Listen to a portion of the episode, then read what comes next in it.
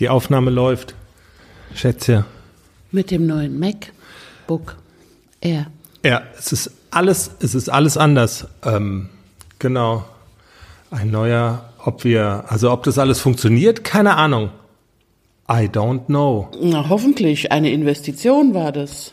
Nee, es funktioniert nicht. Ja, Der Don wird sehr böse werden. Und der der Don wird sehr böse sein. Und du guckst doch schon wieder, weil es ändert ja auch quasi alles. Das Ding ist ein echter Gamechanger. Man darf das alles gar nicht erzählen.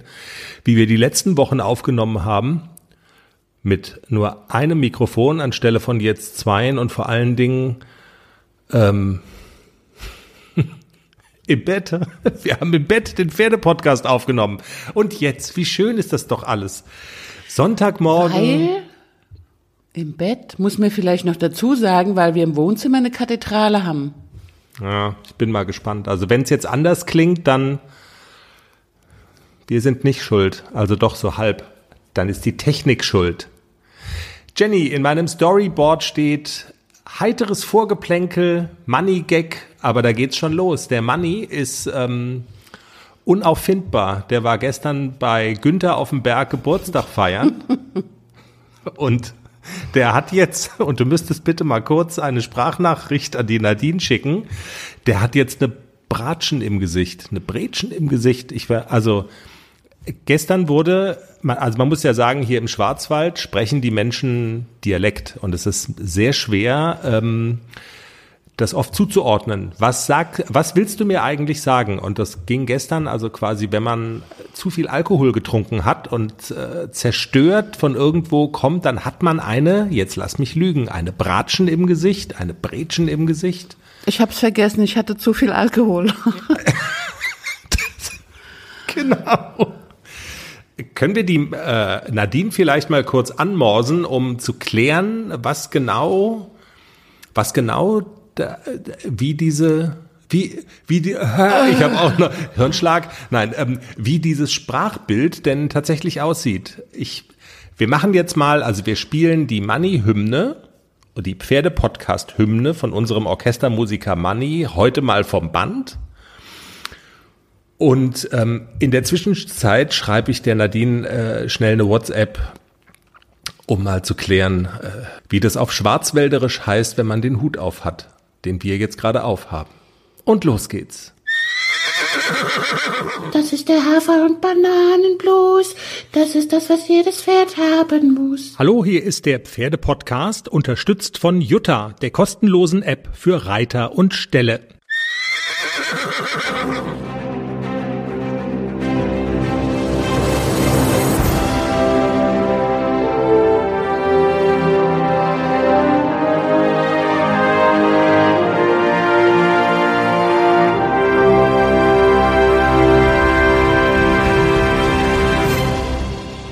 Willkommen, hier ist der Pferdepodcast, Folge 86. Und Jenny, man muss ja wirklich sagen, der Geburtstag von dem Günther auf dem Berg, es war ja wirklich herzallerliebst schön. Es war wie so ein, äh, wie, wie sagt man das am besten? Das war so wie so ein Abziehbild von Pferderomantik. Da auf dem Reitplatz, es war vielleicht der letzte schönste Tag des Jahres. Wir haben am Lagerfeuer gesessen, als die Sonne dann untergegangen war. Gut, die Klamotten stinken heute Morgen wie die Sau, aber es war wirklich so. Und wir haben darüber sinniert, was man eigentlich im Leben noch mehr braucht, wenn man so ein Lagerfeuer hat, an einem Reitplatz sitzt und in die Schwarzwaldberge guckt.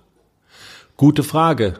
Ich meine, wenn man wieder nüchtern ist, fällt einem dann doch noch so eins, zwei, drei, 25 Sachen ein, was man noch so alles braucht, aber eigentlich stimmt's. So dieser Konsumterror, so in diese philosophische Richtung ging's so ein bisschen. Die Tiere, das Lagerfeuer, der Schwarzwald. Und du guckst mich aus leeren Augen an. Das sind keine Augen, das sind noch Sektkelche. Ja, genau. Aus leeren Sektkelchklüsen guckst du mich an. Also, es ist Zeit, über, über Pferde zu sprechen. Wir haben tolle Themen in dieser Sendung. Wir haben einen super Interviewgast, Dr. Susanne Braun. Sie erzählt uns von ihrem Leben auf der Insel der wilden Träume auf Island.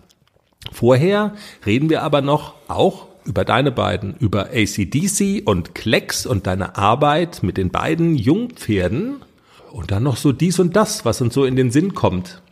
Im Teaser hatten wir schon kurz erzählt, dass wir Jonna, ihr erinnert euch, in der letzten Folge bei ihrem Problem helfen konnten. Sie hat sich bedankt. Da ging es um die Frage, wie man als Zwölfjährige ein Pferd gebremst bekommt, was enorm schnell unterwegs ist. ACDC und Klecks, Jenny. Man muss ja sagen, dieses Wochenende ohne Lehrgang, ohne Turnier. Es ist ein bisschen ruhiger geworden bei dir. Die Turniersaison neigt sich so langsam dem Ende entgegen. Eins gibt's noch, oder? Ja, eins gibt's noch. Bis jetzt. Die werden ja immer relativ kurzfristig online gestellt, die Turniere. Vielleicht gibt's noch eins im November, mal schauen. Ehrlich, kann das sein? Und wann ist das, sein. was du noch im Auge hast? Wie lange dauert's noch? Eine Woche. Nächste Woche. Hier. Okay, also dann geht jetzt, gehst, gehst du in eine Woche der Turniervorbereitung sozusagen. Und es liegt eine Zeit hinter dir, die so ein kleines bisschen ruhiger war. Trotzdem bist du natürlich jeden Tag bei den Pferden. Was machst du jeden Tag mit denen? Also die beiden hatten ein bisschen frei nach dem Turnier. AC war schon gestresst nach zwei Turniertagen hintereinander. Ich bin ja dann sonntags doch nochmal die A-Dressur geritten.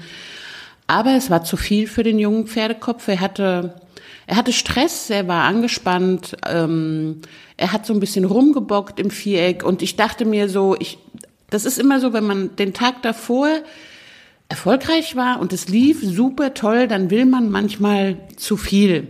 Und das war ein Fehler mit dem jungen Pferd, zwei Turniertage hintereinander. Es ist einfach noch zu viel für die Kleinen. Die können das noch nicht so richtig verarbeiten. Und er kam an dem zweiten Tag nochmal auf den Turnierplatz in die Abreiterhalle und da habe ich schon gemerkt, es ist anders. Er war angespannt und das war mein Fehler. Man lernt daraus. Das werde ich nicht mehr machen mit den Jungen zwei Tage hintereinander. Und es ist nichts weiter passiert. Es war auch eine ganz ordentliche Runde mit einigen Patzern. Es war ein bisschen spannig, aber es ist also es war okay. Ja, also, aber ich wollte jetzt sagen, ihr seid jetzt nicht untergegangen oder so. Das kann man nein, jetzt auch nicht sagen. Nein, nein, wir waren irgendwo im Mittelfeld. Es war, es war keine, es war eine, eine Vorstellung, die okay war, aber mehr nicht. Ja. Und am Tag vorher hattet ihr halt sensationell, muss man sagen, den zweiten Platz belegt und das war gefühlt wie so ein Sieg. Und äh, genau, ja, als Mensch sagt man dann jetzt, was einmal geht, geht auch zweimal. Genau, man will dann manchmal immer noch mal ein bisschen mehr und ja. Was auch passiert ist in der vergangenen Woche, dass du mir ein Video geschickt hast. Da warst du dann mit Klecks unterwegs und ähm, das war wie, also du hattest so geschrieben, so nach dem Motto, guck doch mal, wie geil ist das denn? Ich bin mit Klecks draußen im Gelände, wo ich so dachte, also ich dachte so, ja und, ähm, er hat heute Pferdeäpfel gemacht, äh, er hat heute gefressen, ähm, es ist, also es war für dich so was Besonderes offensichtlich und ich dachte, das ist äh, jetzt ziemlich langweilig anzugucken. Vielleicht kannst du noch mal kurz sagen, was war jetzt sozusagen, also mit dem jungen Pferd das Besondere daran, ich war mit dem draußen und welche Möglichkeiten eröffnet dir das auch möglicherweise dann einfach in der Arbeit mit dem? Mit dem Klecks in dem Fall. Ja, also mit dem Klecks war ich ja noch nie im Gelände. Er hat ja immer noch so diese, ich nenne es mal Unart zu bocken. Man muss ihn immer noch vorher ablongieren. Er muss einmal bocken, dass man ihn reiten kann. Und deswegen ist es so ein bisschen schwierig, mit ihm auszureiten. Und ich fahre ja mit ihm mit dem Hänger immer auf die benachbarte Reitanlage. Die haben eine tolle Longierhalle, da kann ich ihn so richtig austoben lassen und äh, danach kann ich ihn reiten. Und letzte Woche war das Wetter noch mal so schön, dann bin ich nicht mit dem Hänger gefahren, sondern ich laufe dann hin, ich führe ihn hin, reite und auf dem Rückweg dachte ich so, okay, jetzt steige ich mal auf. Und habe wirklich so mein, mir mein Herz gefasst und dachte, ich steige jetzt auf und reite nach Hause. Mhm. Was soll ich sagen? Er war super brav. Er hat sich so ein bisschen erschrocken vor, vor Gegenständen, die da auf der Straße, wir müssen auch einen, einen Teil durchs Dorf reiten und er hat sich so ein bisschen gegruselt vor Gegenständen, die Mülltonnen und so, die da am Straßenrand standen. Wenn ich neben ihm laufe, ist es immer alles nicht so schlimm, weil ich dann vorgehe. Aber so dieses Gefühl, die sitzt jetzt oben drauf, jetzt muss ich da ganz alleine durch, hat man ihm angemerkt, dass er so ein bisschen zögerlich war, aber er war alles in allem, er war super brav, er war relativ entspannt und er ist ganz brav mit mir nach Hause gegangen. Ja, jetzt will ich es auch angehen, dass ich mit ihm auch ins Gelände fahre. Wir haben bei uns am Stall leider nur ganz flache Wege, also kein Bergauf oder so. Ja. Da habe ich noch so ein bisschen Schiss. Äh, links und rechts von den Wegen sind auch oft Gräben. Also selbst wenn er abgehen will, ich habe keine Möglichkeit, ihn irgendwo hinzulenken in eine Wolte oder so. Deswegen habe ich da noch so ein bisschen Respekt davor, ihn bei uns zu Hause auszureiten. Aber ich fahre mit einer Stallkollegin immer so eine Viertelstunde bis in die Berge. Und da geht's direkt von Anfang an berghoch. Und ähm, das wollen wir jetzt nächste Woche probieren, dass ich ihn mitnehme zum Ausreiten und erstmal berghoch reite. Dann ist er nämlich ganz schnell auch müde und ich hoffe, dass dann auch kein Bocksprung oder so folgt. Dein Handy, meins nicht. Oh Scheiße, ja, ich muss neue Aufnahmesituation, alles anders, Handy leise stellen. Nochmal ganz kurz zum Sortieren. Das mit den Gräben und unten, also das ist einfach das Stichwort Verletzungsgefahr. Äh, Gräben, äh, das wäre fatal, wenn der da mit Vollspeed in so einen Graben rein und kopflos äh, da lang rennt und dann ist auf einmal, tut sich ein Graben auf. Ja, das ist mir mit AC ja einmal passiert, dass ich mit dem AC in den Graben gefallen bin. Ach, okay. Und deswegen habe ich da jetzt wirklich Respekt vor, mit dem jungen Pferd ähm, da auszureiten. Also wir gehen ganz oft spazieren und er ist auch immer brav draußen. Also er ist nicht irgendwie schreckhaft oder so. Es können auch Müllautos an ihm vorbeifahren. Er ist total gechillt, aber eben nur solange ich an seiner Seite bin. Sobald ich drauf sitze, ist er unsicher und das, diese Situation kennt er nicht. Die sitzt jetzt auf einmal oben drauf. Wenn ich nebendran bin, weiß er immer, die geht vor und lässt sich töten von den großen Monstern. Und das muss er jetzt erst noch lernen, dass er auch nicht getötet wird, wenn ich drauf sitze. Ja. Und das kannst du dann jetzt auch im Wald, am Berg ausprobieren. Ist das jetzt mehr was, wo du sagst, ähm, da habe ich einfach Spaß dran, ist bisschen Abwechslung? Oder würdest du auch sagen, dass das in der Ausbildung auch äh, mit Blick auf so eine Turnierlaufbahn von so einem Pferd, also ist es ein Baustein in der Jungpferdeausbildung, so rumgefragt? Dieses, ähm, ich gehe ins Gelände, ich gehe in den Wald, ich reite den, den Berg äh, rauf und runter. Spielt das eine Rolle in der, in der Jungpferdeausbildung mit Blick auf die Turniere? Ja, auf jeden Fall. Vor allem halt auch auf die Muskulatur. Er ist immer noch so ein bisschen mager. Und er braucht einfach noch so ein bisschen mehr Arschmuskeln, dass er sich besser tragen kann. Es fällt ihm echt noch schwer, sich selber zu tragen und so ein bisschen Last aufzunehmen auf der Hinterhand. Aber gut, er ist noch nicht so lange im Training. Und so dieses Bergaufreiten jetzt durch den Winter will ich das auch öfter machen, dass ich mindestens einmal in der Woche mit ihm in den Wald fahre und wirklich so dieses Bergtraining mache. Runter reite ich übrigens noch nicht, soll man nicht machen mit den jungen Pferden. Die haben noch nicht so viel Gleichgewicht, dass okay. die dich Berg runter tragen können. Berg runter laufe ich immer, ich reite nur den Berg hoch. Und bis die wirklich so stabil sind, ähm, ich denke, das wird noch ein Jahr dauern, bis man den auch Berg runter reiten kann. Also Berg runter Empfehlung, die jungen Pferde bergunter immer führen.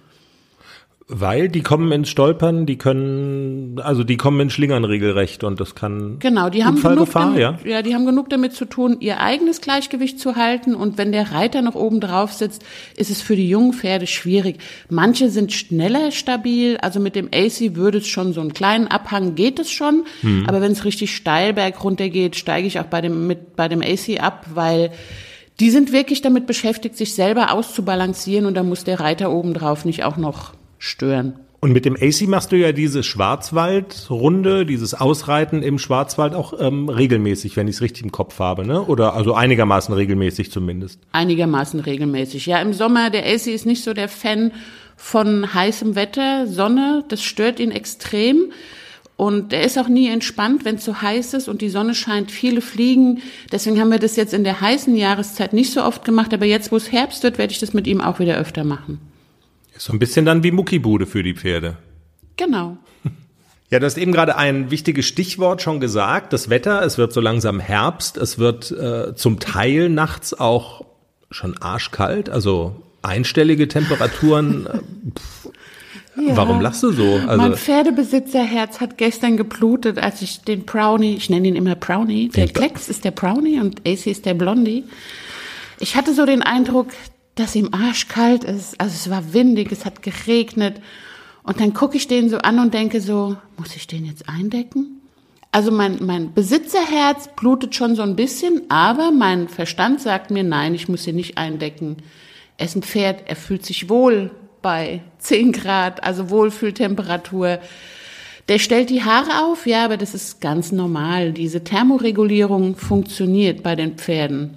Aber ich wollte gerade sagen, das ist ja, also Männer tun sich ja manchmal schwer damit, wenn Frauen so heute hü, morgen hot, um jetzt in der Reitersprache zu bleiben, so dieses, ähm, also du hast ja mal klipp und klar gesagt eigentlich, ich decke meine Pferde nicht ein und hast auch erkennen lassen, dass du Menschen, dass du dich über Menschen lustig machst, die das tun und die bei ich weiß nicht was, alles was unter 15 Grad ist, wird die Decke drauf gewuchtet auf das, auf die Pferde und du hast immer den Kopf geschüttelt und jetzt fängst du selber so an. Also ich bin wirklich so ein bisschen, wo ich so denke, äh, wie, wie heißen diese Filme? Face Off so irgendwie? Äh.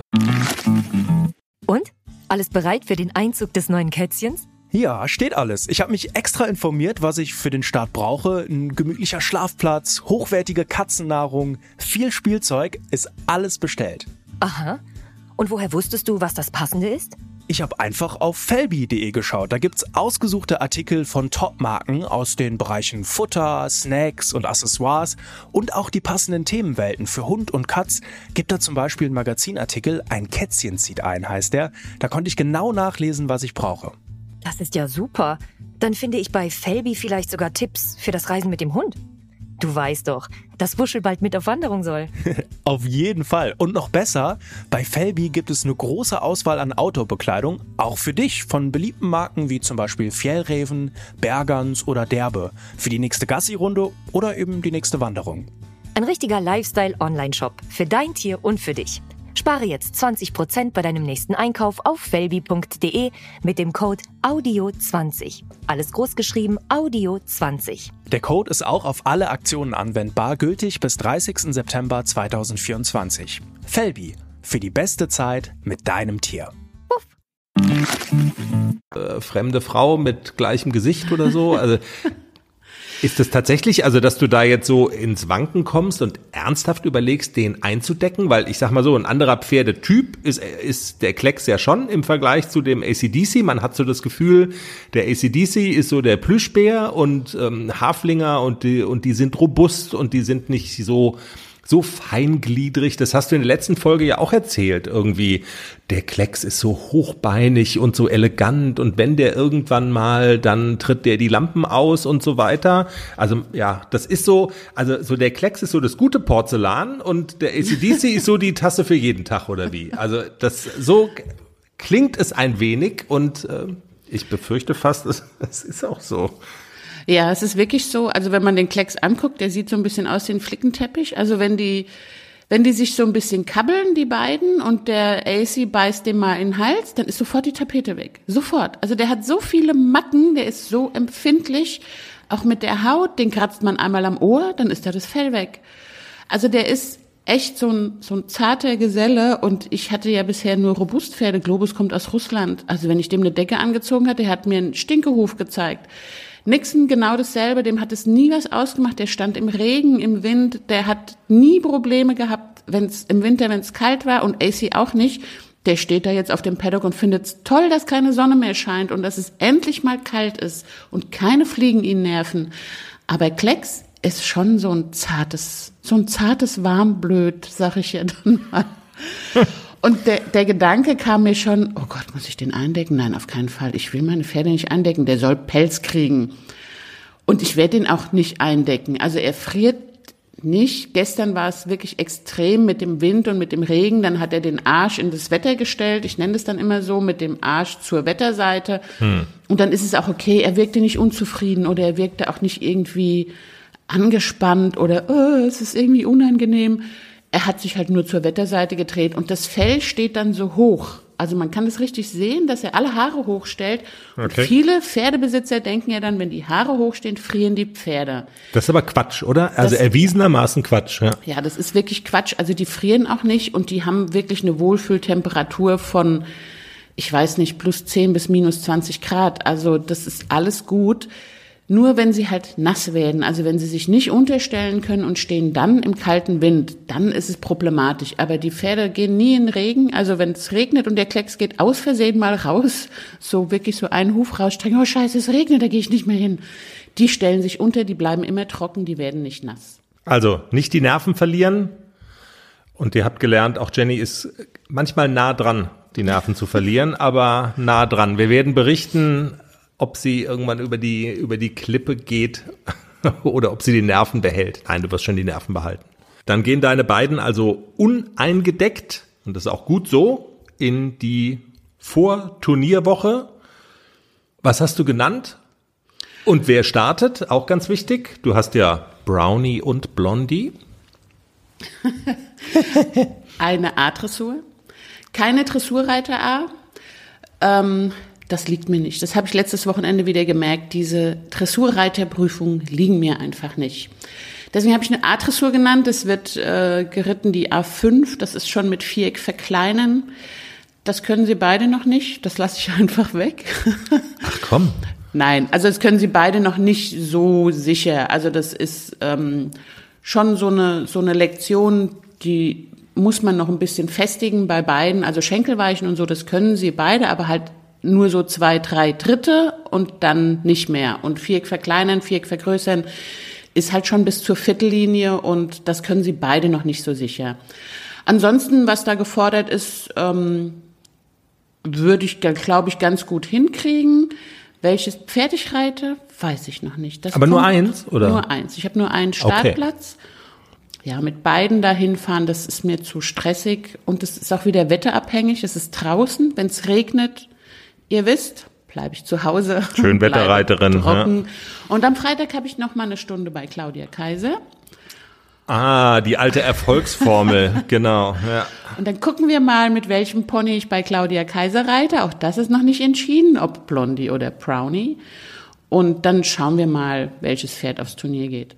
Wir werden darüber berichten und kommen zum Interviewgast der heutigen Folge. Und im Teaser haben wir versprochen, dass wir unsere eigene Geschichte jetzt schuldig sind. Was ich immer verspreche im Teaser. Jenny. Oh mein Gott. Komm, du hast es gestern am Lagerfeuer im bedudelten Kopf auch erzählt. Und alle fanden es gut. Ja, es gibt sogar ein Buch darüber. Du hast es geschrieben, nur nie veröffentlicht. So, ich habe es angefangen zu schreiben und nie veröffentlicht. Ja, du hast die Kurzform erzählt und wir kamen drauf, weil unser Interviewgast Dr. Susanne Braun am Anfang des Interviews eine ganz ähnliche Geschichte erzählt und wir fühlten uns an uns erinnert, sagen wir mal so. Also die Kurzform lautet, wir haben uns vor über 30 Jahren kennengelernt, wir waren noch Teenager in einem Urlaub, du warst mit deinen Eltern da, ich mit meinen Kumpels, also ich war theoretisch die, die coolere Socke und wir haben Händchen gehalten und uns dann aus den Augen verloren und dann nach Jahrzehnten über soziale Netzwerke wieder getroffen. Ja, da muss man aber dazu sagen, also wir, wir waren sehr verliebt, wir haben relativ weit auseinander gewohnt und zu damaliger Zeit war das nicht so einfach, sich dann einfach mal zu treffen oder zusammen zu sein. Fernbeziehung hat damals einfach nicht funktioniert. Es gab Telefon und es gab die Post. Wir haben einmal in der Woche telefoniert und wir haben uns Briefe geschrieben über ein Jahr nach dem Urlaub und du hast mich sogar einmal besucht mit, mit dem Fahrrad, Fahrrad mit ja. deinen Kumpels. Das stimmt. Aber du hast aus lauter Kummer, weil wir, weil wir so getrennt waren, hast du so, hast du gefressen und hast so zugenommen. Und das erste, was ich zu dir gesagt habe, boah, du bist aber fett geworden in meiner unnachahmlichen. Mit deinem unnachahmlichen Charme. Oh genau. Gott, oh Gott. Jedenfalls, man verliert sich irgendwann aus den Augen und ich habe dich übers Radio wieder gefunden. Wir haben nämlich im Büro immer den Sender gehört, für den du gearbeitet hast. Und der Name, der ist ja jetzt nicht irgendwie Michael Müller. Und der, den, den kannte ich immer noch. Und dann habe ich zu meiner Kollegin immer gesagt, den kenne ich, mit dem war ich in Urlaub, in den war ich mal ganz doll verliebt. Und dann hat meine Freundin gesagt, guck doch mal, ob du den bei Social Media findest und schreib dem doch mal. So fing es an. Ja. Und, und ich dann, als rund um die Uhr online, Heini, da findet man. Und dann haben wir uns irgendwann nach langem Schreiben, es hat, glaube ich, über ein halbes Jahr Schreiben gedauert und wieder aus den Augen verloren und wieder geschrieben, getroffen. Und wir waren sofort wieder verliebt, wie damals. Und haben ein Jahr später geheiratet. Das ist jetzt zehn Jahre her. Das ist unsere Geschichte. Und wir lieben uns noch wie am ersten Tag. Alles klar, ich gebe dir den Fünfer dann gleich nach der Sendung und äh, wir beschäftigen uns jetzt mit und sagen Hallo zu Dr. Susanne Braun. Auch sie hat eine Geschichte erlebt, die in diese Richtung geht und sie hat aber noch viel mehr erlebt. Sie ist auch eine Pferdefrau durch und durch. Islandpferde sind das große Schlagwort und über diese Islandpferde hat sie sich einen Lebenstraum verwirklicht, nämlich nach Island auszuwandern. Da muss man auch erstmal drauf kommen. Wir werden das jetzt alles mit Susanne Braun besprechen und freuen uns, dass sie Zeit für uns gefunden hat. Hallo, Frau Dr. Braun. Ja, vielen Dank, dass ich heute bei Ihnen sein darf. Frau Dr. Braun, Sie sind ja sozusagen eine Wandlerin zwischen den Welten Deutschland und Island. Ähm, ich erwische Sie aber jetzt gerade in Deutschland, oder? Ja, tatsächlich. Ich bin jetzt gerade noch in Deutschland, nachdem ich jetzt schon am 12. August nach Deutschland gekommen bin und da erstmal viele Termine hatte, unter anderem meine Hochzeit. Und äh, dann ja, bin ich ein bisschen durchs Land gereist und musste auch noch ein paar private und berufliche Termine wahrnehmen und versuche jetzt nächste Woche wieder zurück nach Island zu fliegen und hoffe, dass ich da noch einen Flug bekomme. Okay. Ihre eigene Hochzeit. Dann herzlichen Glückwunsch. Meine eigene Hochzeit. Dankeschön, Dankeschön. Okay. Das ist auch schon einen Monat her. Und das ist kein Isländer, sondern ein, ein Deutscher? Nein, das ist ein, ein Deutscher tatsächlich, ein deutscher Mann, mit dem ich ähm, schon in der Grundschule eng befreundet war. Also die sogenannte Sandkastenliebe wirklich, die ich dann ähm, ja nach, ich glaube, 34 Jahren dann wiedergefunden habe auf unserer äh, Pferdeinsel Jüst. Und ja, das hat tatsächlich so gepasst und wieder gepasst, dass ich ihn auch noch dann letztendlich dazu überreden konnte, nach Island auszuwandern. Das ist ja eine irre Geschichte, die Sie jetzt ähm, quasi so aus der Lameng und aus der aus dem Handgelenk nochmal schütteln, weil wir werden jetzt gleich auch zu dem Thema gekommen, äh, dass Sie so ein bisschen dafür stehen, Träume wahrzumachen oder Dinge, von denen viele Menschen träumen, die machen sie für sich in ihrem Leben wahr. Und sie haben in einem Buch darüber geschrieben, die Insel der wilden Träume, mein Leben auf Island. Erzählen Sie doch mal, wie es dazu kam. Und Ihre Geschichte kann man in dem Buch auch nachlesen, oder? Ja, das kann man nachlesen und ähm, das ist wirklich, ja, ich bin selber ein bisschen überwältigt und überrascht jetzt von dieser positiven Resonanz, weil eigentlich, äh, ja, bin ich so ein bisschen auch da hineingepurzelt in dieses, in dieses Buch. Ich fand gar nicht selbst, dass mein Leben so aufregend ist und dass da so viel passiert. Aber im Nachhinein, als ich dann wie so ein Tagebuch mein, mein Leben wieder nachvollzogen habe und erzählt habe, da sind doch sehr, sehr viele Geschichten eigentlich ähm, sehr spannend und auch sehr lustig und manche auch sehr traurig. Und ähm, ja, jetzt ist es wirklich so gewesen, dass ich angefangen habe, in meinem Buch von der, von der Anreise, also von der Überfahrt nach Island zu erzählen und in einigen Rückblenden dann auch zu beschreiben, wie es dazu kam. Mhm. Und es ist wirklich so, dass äh, Pferde schon seit ich vier Jahre alt war, mein, mein Leben bestimmt haben, obwohl meine Eltern und niemand in unserer Familie irgendwas mit Pferden zu tun hatte, bin ich also als kleines Mädchen eben auf dieser Insel Jüst, auf der wir jetzt gerade vor einem Monat geheiratet haben, das erste Mal in Kontakt mit Shetland Ponys gekommen. Und da war es um mich geschehen. Mein Opa Robert Braun, der hat mich da aufs Pferd gesetzt, auf Shetland Pony und ist mit mir da nebenher zu Fuß durchs Dorf gelaufen und fand das eine tolle Idee. Da kam man ein bisschen schneller vorwärts. Da war also, da war das wirklich vollkommen passiert, dass ich dann nur noch Pferde im Kopf hatte, wie die kleinen Pferdemädchen und ähm, auch nur noch mich damit beschäftigt habe. Und dann habe ich irgendwann, als ich etwas älter wurde, der Wunsch wurde immer größer nach einem eigenen Pferd natürlich, habe ich mich damit beschäftigt, äh, in meinen Pferdebilderbüchern ein bisschen geguckt. Eigentlich wollte ich ja Shetland Pony haben, das war das erste Pony, auf dem ich drauf saß. Dann habe ich aber doch gedacht, okay, ich werde ja größer und irgendwann bin ich als Kind dann vielleicht auch da rausgewachsen, dann kann ich auf dem kleinen Pony nicht mehr reiten. Also ich müsste, dann müsste ich es ja verkaufen und das war eigentlich das, was ich mir nicht vorstellen konnte. Wenn ich dann endlich ein Pferd, ein eigenes haben dürfte, dann wollte ich es natürlich auf jeden Fall behalten und nicht verkaufen. Also musste ich ein, ein Pferd finden, ein Pony finden, was genauso aussieht wie ein Shetland Pony, aber größer ist, sodass ich da auch als größeres ähm, Kind oder Erwachsener noch drauf reiten konnte. Und dann fiel meine Wahl aufgrund eines Fotos in einem Pferdebuch auf das Islandpferd. Weil mhm. das sah natürlich auf dem Foto genauso aus wie ein Shetland Pony mit so viel Mähne und so großen Kulleraugen und äh, ja, sah einfach genauso für mich genauso aus. Und dann habe ich gedacht, das da möchte ich haben, habe ich zu meinen Eltern gesagt. da war ich dann so, ich glaube, so zehn oder elf, da fing das dann an, dass ich mir darüber Gedanken gemacht habe. Und meine Eltern waren natürlich, hatten immer gehofft, dass sich das vielleicht wieder legt. Und ich hatte dann natürlich im Reitverein Unterricht und Voltigieren und hatte Pflegeponys. Aber ähm, das, der Wunsch nach dem eigenen Pferd war so groß, dass meine Eltern mir dann zu meinem zwölften Geburtstag tatsächlich den Wunsch nach einem eigenen Island-Pferd erfüllt haben. Und das war dann der Torfi. Okay. Dann war das nächste Interesse ganz stark geweckt, wo kommen denn die Pferde überhaupt her und wie ist das da in diesem Land und ähm, was müssen die Pferde da aushalten, warum sind die eben so als Robustpferde eigentlich aber vom Ponystockmaß so, ähm, ja, werden so alt und sind wirklich so kräftig, dass sie Erwachsene tragen können. Ja, und da habe ich natürlich alles, äh, was ich finden konnte, was auch mit Island zu tun hatte. Damals gab es ja im Fernsehen natürlich nicht viel und es gab auch gar nicht viel Literatur darüber. Das habe ich alles aufgesogen und gesammelt und mich sehr damit beschäftigt. Und der nächste Wunsch war natürlich dann, einmal nach Island zu reisen. Und das war dann der Wunsch zu meinem 18. Geburtstag, den mir meine Eltern da auch erfüllt haben.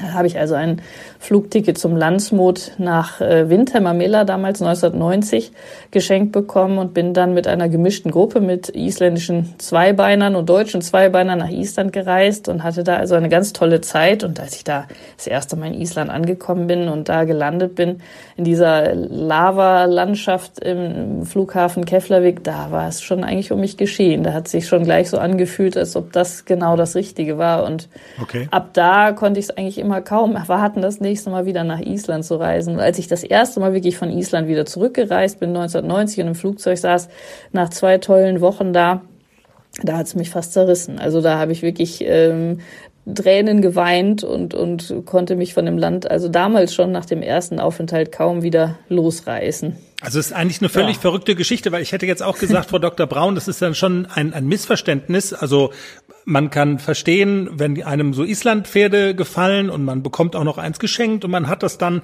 aber das bedeutet ja nicht gleich dann auch eine Leidenschaft zu entwickeln ähm, für das Land, wo diese Pferde herkommen. Also das ist schon irgendwie so diese diese Kette zu Ende gedacht. Also so ein bisschen verrückt ist schon, aber um Gottes Willen, äh, es ist auch sympathisch. Also das will ich ja damit gar nicht gesagt haben. Aber bei Ihnen war das tatsächlich so. Also über die Pferde äh, zu diesem Land gekommen. So ist es, ganz genau. Also dann war natürlich auch das Interesse geweckt an den isländischen Zweibeinern. Also wer, wer ist denn da, äh, wo ist denn da der Unterschied, ein isländischer Mensch und ein deutscher Mensch? Und äh, nachdem ich dann auf der Reitschule im Sauerland dann eben da auch viel äh, ja, Pferde kennengelernt habe und auch viele Reiter und auch Reitlehrer, wollte ich natürlich auch wissen, wie sind die isländischen Menschen. Und da gab es tatsächlich im norddeutschen Raum auch einige Isländer, isländische Zweibeiner, die nach Island, nach Deutschland ausgewandert waren und dann auch Pferde in Island gekauft haben oder auch noch besaßen und die dann nach Deutschland importiert haben, um die da weiter zu verkaufen. Und das war natürlich meine nächste Station. Da äh, wollte ich dann unbedingt auch mal die Menschen kennenlernen und bin dann erstmal über einen Reitkursus dahin gekommen und habe mich dann versucht, so gut wie möglich ähm, da einzufügen und, und auch ein bisschen mit der Sprache in Kontakt zu kommen. Und dann ähm, habe ich da in meinen Schulferien, also immer auf den, auf den Höfen in Norddeutschland bei den, bei den isländischen Männern da gearbeitet und äh, die Boxen ausgemistet und wirklich die Pferdepflegertätigkeiten ähm, da ausgeführt und habe mich natürlich immer gefreut, wenn ich da so ein bisschen Island-Flair mitbekommen habe. Und es kamen natürlich auch immer wieder neue Verkaufspferde aus Island und die waren schon sehr besonders. Die waren schon ganz anders. Die waren viel wilder, die waren also wirklich viel, viel unnahbarer und nicht dem Menschen so zugewandt wie die, wie die meisten Pferde, die in, in Deutschland geboren sind und aufgewachsen sind. Und das hat mich sehr fasziniert. Also das hat meinen Wunsch, äh, mehr Zeit in Island zu verbringen, dann auch immer noch immer noch weiter unterstützt. Und natürlich, wie es dann so kam, habe ich auf so einem Pferdehof über diese Arbeit, die ich dann da in den Schulferien noch neben meinem Abitur und dann nachher noch neben meinem Studium weiter ausgeführt habe, habe ich da auch tatsächlich meinen Freund kennengelernt, einen, einen isländischen Mann, der damals auch nur für, für einen Sommer oder für ein halbes Jahr in Deutschland auf dem Pferdehof arbeiten wollte mit seinem Freund. Die kamen beide aus Akureyri und ja, da haben ich den kennengelernt und dann haben wir uns verliebt und dann war natürlich auch der Weg nach Island nicht mehr ganz so weit und konnte dann in meinem Studium sowohl 1995 als auch 97 meine Praktika in Island in einer kleinen Tierklinik in Akureyri vollbringen und ver, ver, verrichten. Und das war also wirklich ganz, ja, ganz toll, dann jetzt mal endlich in Island auch mit der Tiermedizin das erste Mal in Verbindung zu kommen und zu sehen, wie wird denn da gearbeitet, wie lebt man denn da als Tierarzt, was hat man da für Möglichkeiten, ähm, ist das denn eins zu eins vergleichbar mit Deutschland?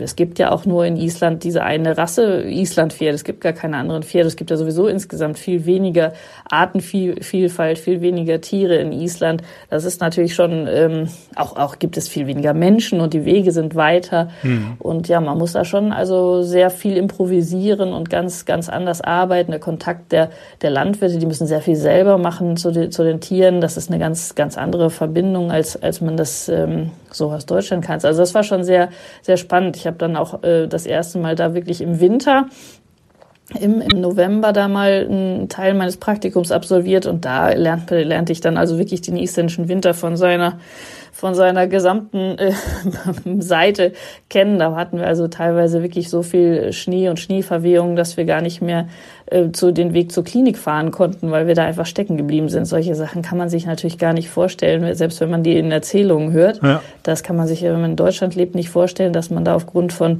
diesem Schneeaufkommen und diesen, diesen Schneeverwehungen da ähm, irgendwo stecken bleibt und äh, überhaupt seinen Weg nicht mehr machen kann. Also das waren so die ähm, Erlebnisse in meiner Tiermedizin-Studiumzeit, das war schon, schon was ganz anderes und nicht so einfach, das erstmal zu verarbeiten.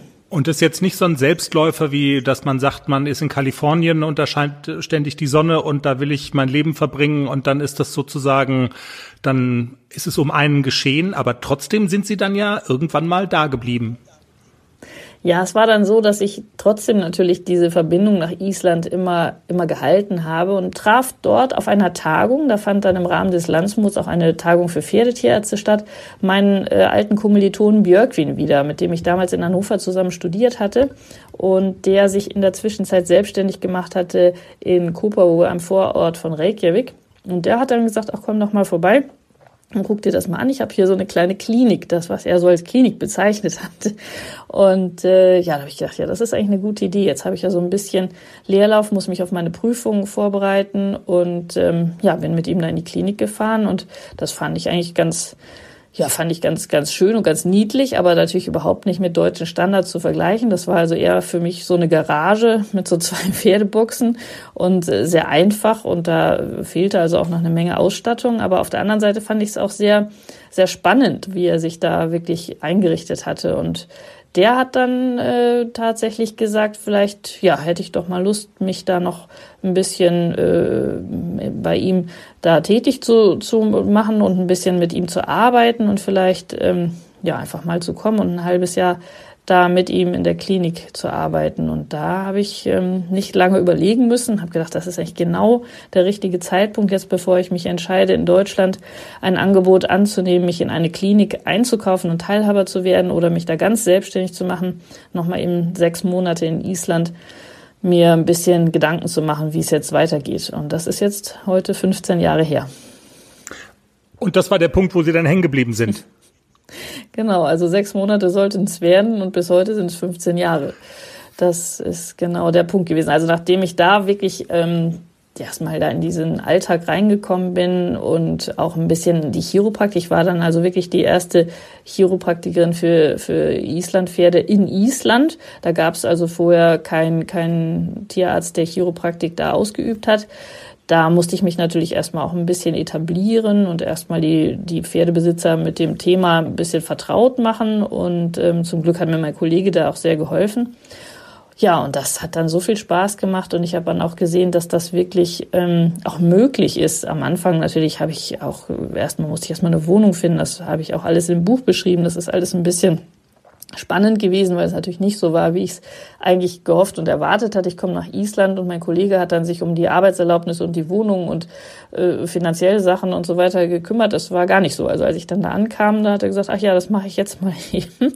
Und äh, aber es hat sich zum Glück also alles gefunden, wie das auch in Island eben oft der Fall ist, dass äh, man einfach große Probleme gar nicht als große Probleme in Island so sieht, sondern denkt, ja, wir machen mal einen Schritt nach dem anderen und das wird sich schon irgendwie finden. Es hat Rettast, so heißt auch ein Kapitel in meinem Buch, wo ich darüber ein bisschen erzähle. Ähm, das ist also eine ganz, für mich eine ganz gesunde und ganz angenehme Lebenseinstellung, dass man wirklich nicht immer alles bis zum Ende durchdenken muss und man muss nicht immer alles in äh, sicheren Tüchern haben und äh, es muss nicht immer alles 100 Prozent vorher geklärt sein. Es gibt niemals diese Sicherheit mit doppeltem Boden, egal welche Entscheidung man trifft und wo man hingeht und sich ein bisschen da drauf ähm, verlassen und vertrauen, dass sich das schon irgendwie regeln wird. Das hat mir also in meinem Leben doch sehr viel ja, Entspannung auch in etwas kritischen Situationen geboten. Und ich habe also da in Island wirklich auch immer Hilfe und Unterstützung erfahren von allen möglichen Seiten, die ich mir gar nicht hätte ausmalen können. Und dass ähm, so viel unbürokratisch wirklich zu regeln ist und die Menschen da wirklich sehr ja miteinander sind, eben weil zum Beispiel sehr wenig Menschen nur in dem Land leben und die Wetterbedingungen oft sehr hart sind, äh, rückt man da eben ein bisschen näher zusammen. Es ist schon alles ein bisschen familiärer, also es ist nicht so so diese ähm, Lebensform, die ich aus Deutschland kannte, gerade wenn man auf engem Raum in Großstadtgebieten, Ballungsgebieten wohnte, dass man eher immer so ein bisschen für sich sein will und immer so sehr skeptisch den Nachbarn beäugt, sondern im Gegenteil da fand ich gerade selbst als, als Ausländerin, als Deutsche und dann noch als Frau, dass ich da zwar mir schon ein bisschen so meinen meinen Status da erstmal erarbeiten musste und schon mal erstmal zeigen musste, was ich denn so kann und warum ich denn da jetzt unbedingt sein wollte, aber auf der anderen Seite auch sehr viel positive Unterstützung gekriegt habe und sehr viel, ja, wie gesagt, unbürokratische hm. Hilfe, auch, auch vertrauensvoll Zuwendung von, von Menschen, die ich so gar nicht kannte. Das, das war schon toll. Das war eine tolle, tolle Erfahrung. Und eigentlich genau diese Erfahrung habe ich versucht in dem Buch auch teilweise äh, wiederzugeben. Und das ist eigentlich auch das, was ich Menschen gerne mitgeben möchte, dass man auch mal ein bisschen auf seine innere Stimme und sein Bauchgefühl hören muss. Gerade ich als Tierarzt bin auch sehr kopfgesteuert und ähm, habe aber gelernt im Laufe dieser Jahre und gerade in der Zeit in Island, dass das Bauchgefühl nicht zu unterschätzen ist und wenn man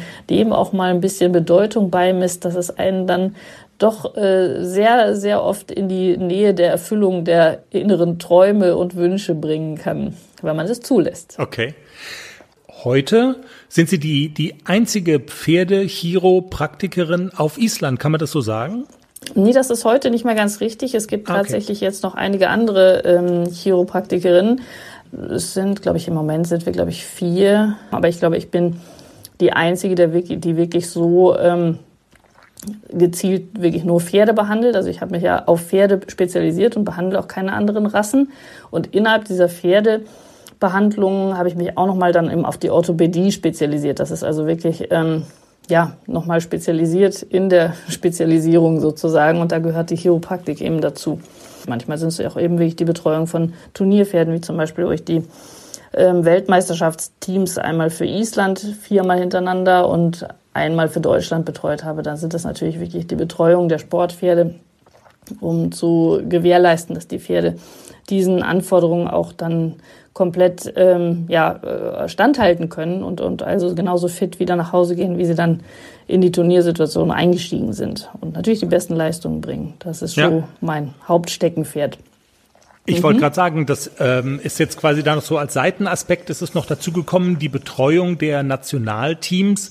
Mhm. Es sticht ja so ein bisschen ins Auge, ähm, weil es dann immer heißt, ähm, dass sie quasi von beiden Nationalmannschaften die Teamärztin sind. Wie hat man sich das in der Praxis vorzustellen, wenn jetzt beide Nationalmannschaften teilnehmen an einer WM zum Beispiel? Sind Sie dann halbe halbe sozusagen oder müssen Sie sich dann doch heißt, vor dem Turnier auf eine Mannschaft konzentrieren? Ne? Das ist, das hat nicht gleichzeitig stattgefunden. Das war tatsächlich so, dass ich ähm, 2005, 7, 9 und 11 für das isländische Team die Equipe-Tierärztin war und 2017 äh, für das deutsche Team. Nochmal ganz kurz zurück zu Ihrem Buch, Frau Dr. Braun. Ähm, gibt sowas wie so eine Botschaft, was Sie andere Menschen auch mit auf den Weg geben wollen mit dem Buch?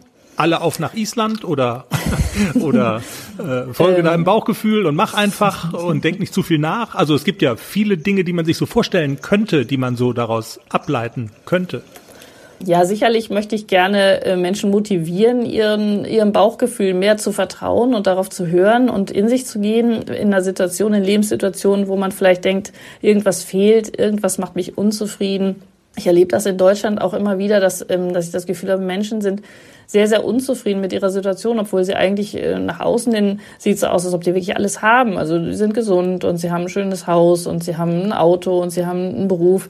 Aber manchmal ist es eben genau das, dass man im Inneren noch irgendwo so einen Wunsch hat und denkt, es ist zwar alles so, wie es vielleicht sein sollte, aber irgendwas fehlt und irgendwie ist es doch nicht genau das, was ich mir gewünscht habe. Und äh, selbst Wünsche ändern sich auch und Menschen verändern sich auch. Und ich glaube, das darf man auch ähm, nicht vergessen. Ich bin auch oft gefragt worden, ja, bleiben Sie denn jetzt für immer in Island? Und äh, was ist schon für die Ewigkeit?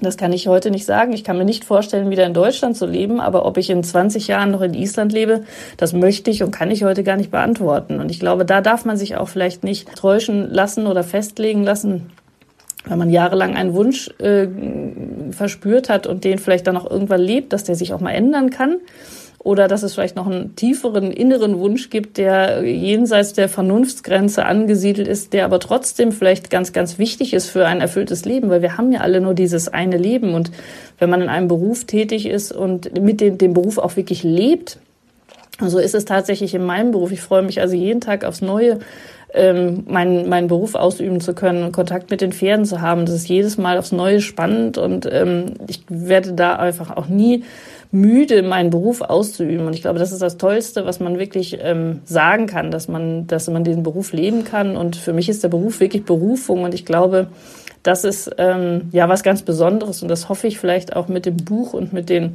den Erzählungen ein bisschen den Menschen nahebringen zu können, dass man da sich etwas auf die Suche machen muss äh, in sich selbst. Was sind denn meine Neigungen, meine Wünsche? Wo fühle ich mich wohl? Und dass es sich auf jeden Fall lohnt, den Weg auch zu gehen, selbst wenn er vielleicht nicht unbedingt der vernünftige ist. Im Pferdepodcast Interview Dr. Susanne Braun. Alle Einzelheiten über ihr Buch nochmal und den Link dorthin bei uns auf der Seite natürlich derpferdepodcast.com. Das ist die Internetseite zum Pferdepodcast. Die Insel der wilden Träume, mein Leben auf Island. Das ist der Titel des Buchs von Susanne Braun.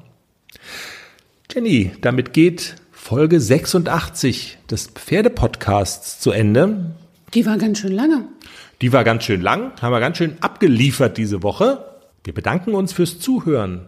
Folgt uns bei Social Media. Wir lieben Social Media aus besagten Gründen. Empfehlt uns weiter im Stall, gebt uns Sternchen bei iTunes auf der Podcast-Plattform eurer Wahl. Wir wünschen euch eine pferdige Woche. Macht's gut bis dahin. Jenny, jetzt kommt die Stelle, wo du Tschüss sagen könntest. Echt, sind wir schon fertig? Jetzt, jetzt ja. war ich gerade so drin, ich hatte so einen Flow. Du hattest so einen Flow. Hat der Günther geschrieben. Liebe Jenny, lieber Chris, es heißt eine Bretschel im Gesicht. Tschüss. Tschüss.